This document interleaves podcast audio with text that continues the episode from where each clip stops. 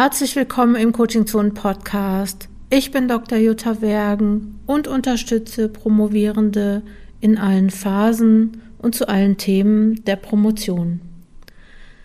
Ich möchte heute über das Thema Stipendien sprechen, weil ich glaube, dass das was ganz Wichtiges ist oder Stipendien sind ja sowieso eine wichtige Möglichkeit, auch die Promotion zu finanzieren. Ähm, so ganz aktuelle Zahlen habe ich nicht gefunden. Ich glaube, 2017 gab es ungefähr 30.000 Stipendien, wovon geschätzt die Hälfte Promotionsstipendien sind. Also jährlich werden ungefähr 6.000, 7.000 Stipendien an Promovierende vergeben.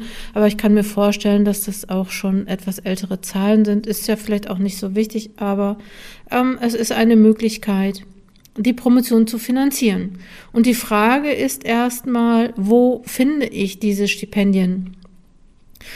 Die meisten Stipendien werden ähm, entweder durch die begabten Förderwerke vergeben, dann gibt es noch einen Großteil von Stipendien, der, äh, die über die ähm, ähm, DFG gehen, also im Rahmen von ähm, DFG Graduiertenkollegs gibt es eine Menge Stipendien und es gibt viele Stipendien auch, ähm, die man so als Landesstipendien vergeben kann. Und es gibt aber auch immer noch mal Stipendien, ähm, einzelne Stipendien, die von Hochschulen finanziert werden, äh, die von freien Vereinen oder die von ja, wie nennt man das, Gönnern oder von Leuten, die halt was vererbt haben und sagen, ich möchte das jedes Jahr, weiß nicht, drei Stipendien zu diesem, äh, äh, unter einem bestimmten Fokus vergeben werden. Also es, man könnte vielleicht einfach so generell sagen, es gibt einmal so themengebundene Stipendien und es gibt, ich weiß jetzt nicht, was das Gegenteil ist, ich nenne die immer einfach nicht äh, themengebundene Stipendien. Also das heißt, themengebundene Stipendien sind so einzelne Stipendien, weiß ich nicht. Ähm, es gibt jetzt ein Förderstipendium beispielsweise, habe ich gestern geteilt auf Twitter für ähm, ein Promotionsstipendium für Juristinnen jeden Alters. Es wird einmal vergeben. Ich weiß nicht, ob das nochmal öfter vergeben wird, aber zumindest wird es jetzt einmal vergeben. Dann gibt es noch Stipendien zu ganz bestimmten Themen, die ja jeder, die, die alle unterschiedlich sind, ähm, die man recherchieren kann. Unter anderem, ich habe den Link geteilt in dem Blogbeitrag zu Promotionsstipendien, müsst ihr mal auf, der, auf dem Blog von Coaching Zone gucken. Ähm, es gibt beispielsweise die Servicestelle für elektronische Forschungsförderinformationen, ELFI, also elfi.info, die solche Informationen zusammentragen es gibt aber auch, also dieser Dienst steht nur als Abo zur Verfügung. Da müssen eure Hochschulen Mitglied sein, aber es, ich denke mal, es wird sich ja irgendjemand finden. Also die rechnen das so über so VPN, also du, die gucken, ähm, mit welcher IP-Adresse du reingehst und gucken, ob die Hochschule äh, da Mitglied ist und vielleicht manchmal reicht es ja auch ähm, aus einer Bibliothek reinzugehen, die ähm, deren Hochschule Mitglied in bei Elfi Info ist.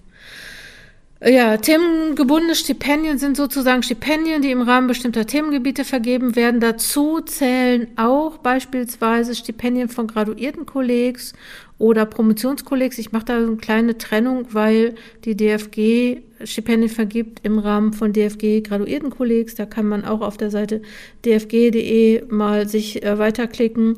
Und es gibt aber auch beispielsweise von der Hans-Böckler Stiftung Stipendien, die zu bestimmten, die auch themengebunden sind, ähm, ja, die es auch, die nach bestimmten Verfahren vergeben werden. Über sowas sollte man sich relativ frühzeitig informieren, entweder Elfi Info oder aber auch bei äh, der Zeit, also in diesem Anzeigenteil von der Zeit. Und ähm, wo man sich auch nochmal über Stipendien informieren kann, ist in den Hochschulen selbst. Manche Hochschulen vergeben ja auch Stipendien oder auch Landesstipendien. Und wenn ihr irgendwie an Forschungsförderinformationen in den Hochschulen kommt, da gibt es ja so Abteilungen, wenn man auf der Seite der Hochschule ist, mal unter Forschung gucken und gucken, ob es da ähm, sowas wie Beratung gibt. Es gibt auch meistens einmal im Semester einen Überblick über Stipendien an den Hochschulen, also so wenn man sich für Stipendien interessiert, dann sollte man anfangen, da einfach zu suchen und sich sozusagen von einem zum anderen durchzuklicken. Und ähm, äh, es gibt auch noch, und da komme ich dann zu den nicht themengebundenen Stipendien, es gibt auch noch Stipendien der begabten Förderwerke und das sind äh, Stipendien, die vom Bundesministerium für Bildung und Forschung vergeben werden. Und die haben sich zusammengetan auf der Webseite stipendiumplus.de. Auch da kann man sehr viel recherchieren über diese Stipendien der 13 begabten Förderwerke. Dann gibt es noch das Deutschlandstipendium oder beim DAAD, da gibt es Stipendien entweder für Leute aus dem Ausland, die hier promovieren oder aber auch, wenn du im Ausland promovieren möchtest, kannst du dich über beim Deutschen Akademischen Auslandsdienst informieren. Die Frage, wie hoch so ein Stipendium ist, kann auch unterschiedlich sein. Ähm, es gibt der, der aktuelle Satz, glaube ich, der begabten Förderwerke ist gerade 1350 Euro plus einer Forschungskostenpauschale von 100 Euro und dann gibt es dann vielleicht noch Familien- und Kinderzuschläge. Das handhabt, glaube ich, auch jedes begabten Förderwerk etwas anders. Da müsste man einfach mal gucken, was die so haben, was da gerade so im Angebot ist. Wo sollst du jetzt dein Stipendium beantragen? Das ist ja manchmal die Frage so, was ist jetzt für mich das Beste? Ähm, nach, nach welchen Kriterien suche ich mir das aus oder suche mir das, suche mir das zusammen? Und ich würde sagen, das hängt natürlich von verschiedenen Faktoren ab. Und zwar ist das einmal das Themengebiet, ne? also so, und da kannst du auch ruhig nochmal gucken nach ähm, Kollegs und was es da gibt. Und ähm, auch nochmal, wo bist du ja, ich sag mal, wertemäßig irgendwie zu Hause oder wo engagierst du dich? Also Promotionsstipendien richten sich an unterschiedliche Zielgruppen und das bedeutet an Zielgruppen, die unterschiedliche Werte teilen beziehungsweise auch ein unterschiedliches Engagement mitbringen. Beispielsweise, wenn du in einer Partei ähm, engagiert bist oder politisch engagiert bist, ähm, würde es sich anbieten, dass du entweder Konrad-Adenauer-Stipendium oder Heinrich Böll oder Rosa Luxemburg oder ähm, das äh, ähm, habe ich jetzt habe ich jetzt vergessen. Ähm, ja, auf jeden Fall gibt's äh, Parteistipendien. Dann gibt's natürlich auch noch mal, ich sag mal so Richtung Religionenstipendien. Also es gibt ein Begabtenförderwerk äh, für Leute, die eher katholisch sind und ein Begabtenförderwerk für Leute, die eher ähm, evangelisch sind, jüdisch sind oder muslimisch sind. Also da gibt es nochmal unterschiedliche. Das kannst du alles erfahren auf der Seite stipendiumplus.de. Und ich würde wirklich euch auch raten, bevor ihr euch auf ein Stipendium bewerbt oder ein Stipendium beantragt, ich weiß gar nicht, wie man das sagt, dann solltet ihr das nochmal gut recherchieren und gucken, was sind so die Zielgruppen der einzelnen Stiftungen? Ne? Seid ihr eher gewerkschaftlich engagiert, dann geht ihr natürlich zur Hans-Böckler-Stiftung. Und ähm, ja, vielleicht kann man einfach da nochmal gucken. Ne? Wenn du nirgendwo engagiert bist, ist natürlich schwierig, aber vielleicht kannst du dich ja auch rechtzeitig schon mal engagieren.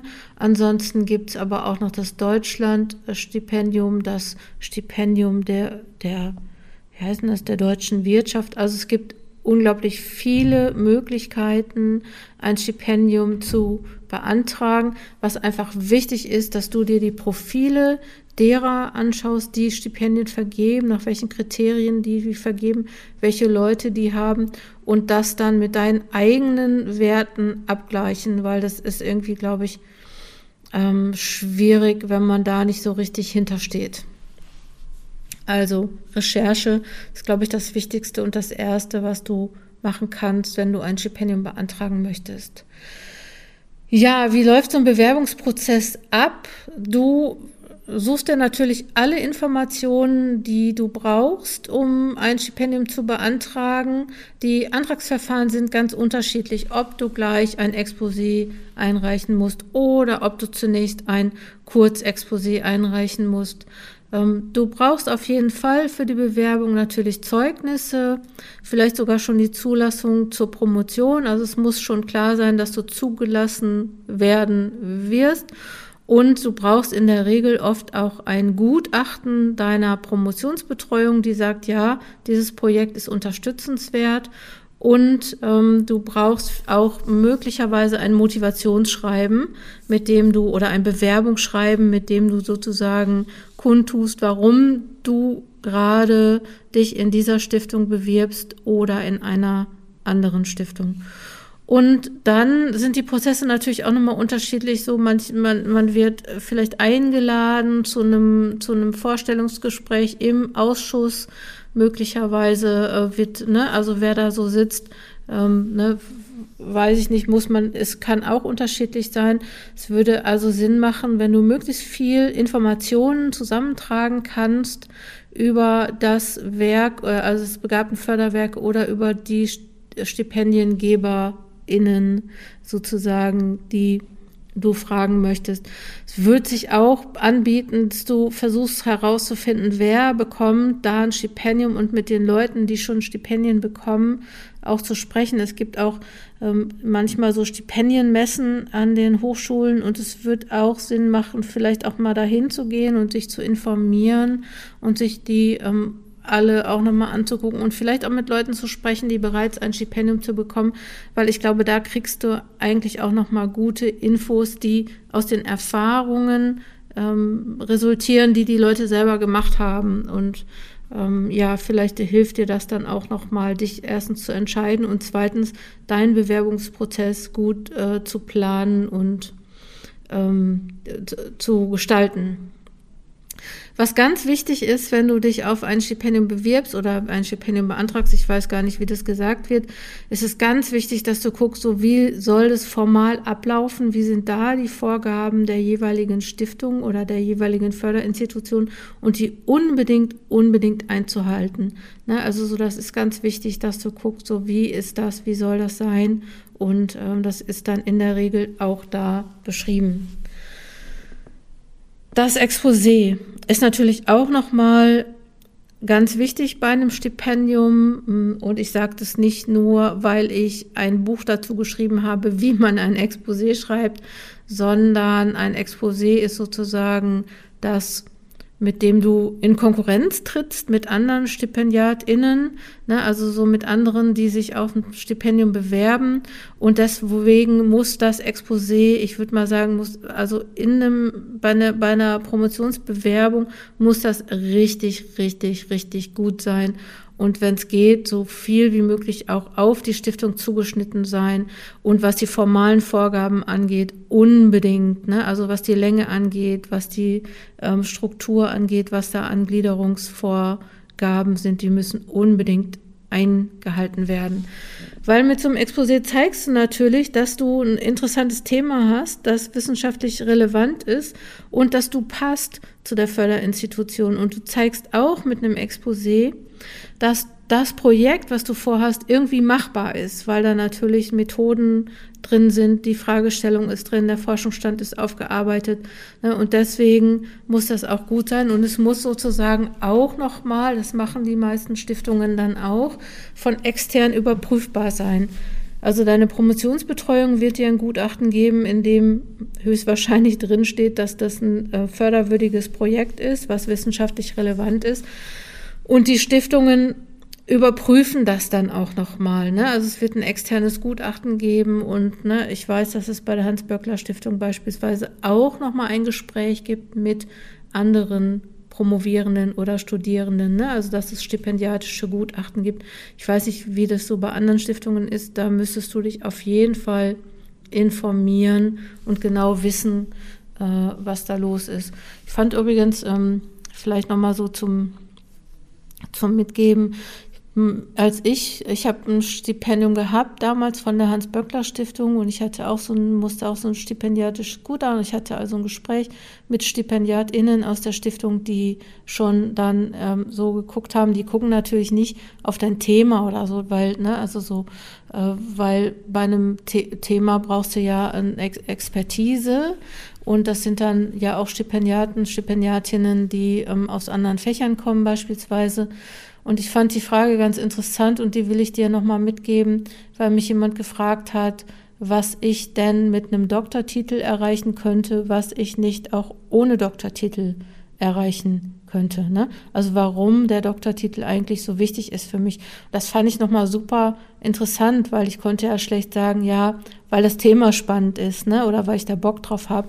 So, ich musste mir dann überlegen, so, wo will ich eigentlich auch hin mit dem Doktortitel? Und ne, ich hatte in der Folge 101, also vorletzte Woche, hatte ich ja auch über dieses ähm, Hashtag Ich bin Hanna gesprochen, ne? Und das also so und dass die Karriereoption für Leute in der Wissenschaft ähm, oder in der Promotion einfach nicht unbedingt immer nur äh, Hochschule oder äh, Pro Professor, Professorin sein kann, sondern dass es da auch andere ähm, Karriereoptionen geben muss und die dann wieder mit einer Promotion zusammenzubringen, finde ich sehr spannend. Also äh, überhaupt, ne? Also dieses, warum musst du eigentlich unbedingt promovieren, finde ich, ist eine ganz interessante Frage. Ähm, ja, auf die es eine Antwort zu finden gilt, die jenseits persönlicher oder ja, persönlich wahrscheinlich auch, aber die nochmal ähm, auf einer anderen Ebene ist. Ich weiß gerade nicht, wie ich das ausdrücken soll. Der Bewerbungsprozess, kommen wir wieder zurück zum Stipendium. Der Bewerbungsprozess, wie lange dauert eigentlich so ein Bewerbungsprozess? Worauf muss ich mich da einstellen? Würde ich auch mal sagen, ist alles unterschiedlich, aber wie alles in der Promotion meistens länger als gedacht. Ne, also so, wenn, kommt drauf an, von wo du zählst. Also es kann sein, um ein gutes Exposé zu schreiben, dass das auch schon mal, dass da auch schon mal ein paar Monate ins Land gehen. Ähm, wichtig ist, dass du, also wenn du das einreichst, es kann sein, dass es bestimmte Termine gibt, zu denen auch etwas eingereicht werden muss. Und du solltest dann versuchen, diese Termine einzuhalten und du musst die natürlich auch in deinem, sag ich mal, in deinem Zeitplan planen.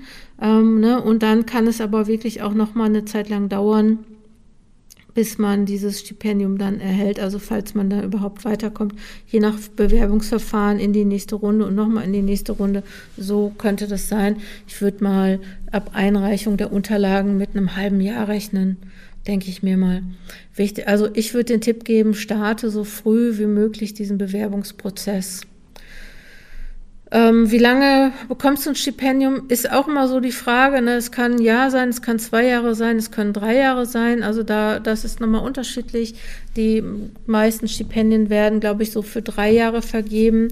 Wenn du dir jetzt überlegst, okay, der Promotionsprozess, also ne, wenn man so mal guckt, im Bundesbericht für den wissenschaftlichen Nachwuchs, wie lange eigentlich so eine Promotion dauert, ist da, kommt da drei Jahre eigentlich nicht vor, weil ne, die dauern irgendwie viereinhalb bis siebeneinhalb Jahre. Da müsstest du nochmal gucken. Also ich würde da den Tipp geben. Also, oder es kann sein, es ist sehr wahrscheinlich, ich weiß nicht genau, also die Zahlen sagen, dass es sehr wahrscheinlich ist, dass du etwas länger promovierst, als du finanziert wirst. Und ne, also so, da kann es sein, dass du entweder versuchst, am Anfang wirklich reinzuhauen oder dein Projekt nicht zu groß zu machen, aber auch, dass du dir eine Finanzierung, eine Anschlussfinanzierung überlegst äh, für die Finanzierung deiner Promotion. Was, ähm, ja, sage ich gleich. Ähm, Vorteile und Nachteile würde ich mal sagen. Ähm, Vorteil ist auf jeden Fall an einem Stipendium, also ich sag mal gegenüber einer Lehrstuhlstelle oder einer Projektstelle oder der berufsbegleitenden Promotion. Vorteil ist auf jeden Fall, dass du Zeit zur Verfügung hast und dass du relativ frei bist mit deiner Zeit und deine Dissertation oder die Arbeit an deiner Dis nicht irgendwie noch überall möglichst reinquetschen musst. So, das ist vielleicht schon mal gut. Da hast du schon einen Vorteil. Ähm, als äh, äh, jene, die dann beschäftigt sind.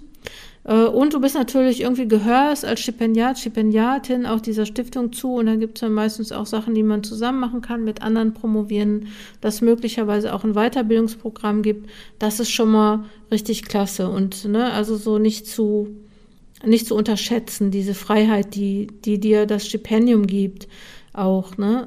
Was oft nicht so gut ist mit einem Stipendium, also so, das ist meine Erfahrung jetzt, ist die Anbindung an die Hochschule, weil ähm, wenn man sich überlegt, so was, wovon hängt es ab, ob du schnell fertig wirst oder ob du äh, spät fertig wirst, ne? Also so, das hängt, glaube ich, auch schon davon ab, wie viel fachlichen Austausch du hast und aber auch, wie du so eingebunden bist in Strukturen. Und wenn du ein Stipendium hast, dann musst du wirklich sehr, sehr, sehr gut organisieren und planen und gucken, dass du da nicht also vor lauter Freiheit irgendwie ähm, nicht, nicht zurechtkommt, sondern äh, mit einem Stipendium ist es gut, sich zu vernetzen. Und ähm, ihr wisst wahrscheinlich auch aus vorherigen Podcasts, dass äh, ich ein großer Fan von Promotionsgruppen bin, von Peer Groups, von Motivationsteams, wie wir es haben im Online-Kurs oder Masterminds, wie wir es haben in, in unserem Membership. Also so, das heißt, äh, promovieren alleine ist sowieso irgendwie schwierig. Also und wenn du ein Stipendium hast, ist da die Versuchung, das alleine durchzuziehen, doch relativ groß. Deswegen, also, ne, vernetze dich, tausch dich aus und wichtig auch, äh, bleib in einem guten Kontakt mit der Promotionsbetreuung. Weil das ne, ist natürlich, wenn du nicht immer den über den Weg läufst in der Hochschule, ähm, so wie das ist von Mitarbeitern, Mitarbeiterinnen, dann ist auch nochmal das die Gefahr groß, das so zu vermeiden, sich zu verstecken und ne, also geh auf jeden Fall in jedes Kolloquium und guck irgendwie, ob es eine Möglichkeit gibt, auch regelmäßig mit der Promotionsbetreuung oder den Leuten aus dem Fach irgendwie zu kommunizieren. Vielleicht gibt es ja die Möglichkeiten, ähm, da an bestimmten ähm, Veranstaltungen teilzunehmen und äh, sich äh, zu zeigen, vielleicht was eigentlich eine ganz coole Sache ist, finde ich, dass man ja mit einem Stipendium, da darf man natürlich nicht sehr viel nebenbei arbeiten, also ne, nicht Stipendium und Kellnern gehen oder so, ist natürlich, kann man machen, aber würde ich mal sagen, eher auch so zum Scheitern verurteilt, äh, nicht für ungut für allen, die es machen, ähm, ne, so, aber was man gut machen kann, wäre so eine, so eine Viertelstelle an der Hochschule. Ne? Man darf mit dem Stipendium ungefähr zehn Stunden arbeiten. Also man muss sich erkundigen, ob das möglich ist, aber man darf zehn Stunden in der Wissenschaft arbeiten. Und wenn du eine Projektstelle hast, vielleicht sogar in einem Projekt oder bestenfalls in einem Projekt, was äh, etwas mit deinem Thema zu tun hat, kannst du natürlich sehr gut, sag ich mal, forschen lernen, bis in dieses Projekt eingebunden, bis in die Kommunikation eingebunden, kannst auf kurzem Weg auch nochmal Hilfe bekommen, kannst dich mit Leuten austauschen, thematisch, ne, musst das nicht immer selber initiieren, sondern es geht so ein bisschen automatisch und ähm, wenn man in einem Forschungsprojekt arbeitet, dann kriegt man natürlich auch sehr viel darüber mit, wie Forschen geht und wie Literaturverwaltung geht. Und vielleicht hat man die Möglichkeit, etwas zu publizieren oder mit zu publizieren. Ne? Also so binde dich mit einem Stipendium, wenn du nicht gerade in einem Kolleg bist, was ne, in einem Kolleg ist natürlich auch gut, weil man da viel Austausch hat, binde dich so ein bisschen, versuch dich zu vernetzen in der Hochschule. Also regelmäßiger Kontakt zur Promotionsbetreuung, regelmäßig im Kolloquium vorstellen, Veranstaltungen der, äh, an der Fakultät besuchen oder am Institut. Ähm, ne? Also so bleib einfach, wenn du ein Stipendium bekommst, bleib dran. Ein Nachteil könnte noch sein, also jetzt ein anderer, anderes Thema ist nochmal, ähm, dass du während des Stipendiums natürlich dich selber krankenversichern musst, was je nachdem, wie alt du bist und in welchem Kontext du bist, ähm, ist es natürlich, dass du das ne, von den 1350, die du optimal äh, kriegst, nochmal, ich weiß nicht, 100, 200, keine Ahnung, was das kostet, musst du natürlich selber äh, finanzieren. Ähm, und das nützt auch nichts. Ich habe jetzt eben irgendwo gelesen, ja, und wenn du heiratest, dann ähm, brauchst du das nicht, weil dann zählt es nicht als Einkommen. Das ist aber eigentlich Quatsch weil die Krankenkassen natürlich sagen, klar, sobald du über 450 Euro einnimmst im Monat, bist du sozusagen, musst du dich, äh, musst du dich krankenversichern, also bist du nicht mehr geringfügig beschäftigt und dann bist du sozusagen fällig, ob du verheiratet bist oder nicht, egal.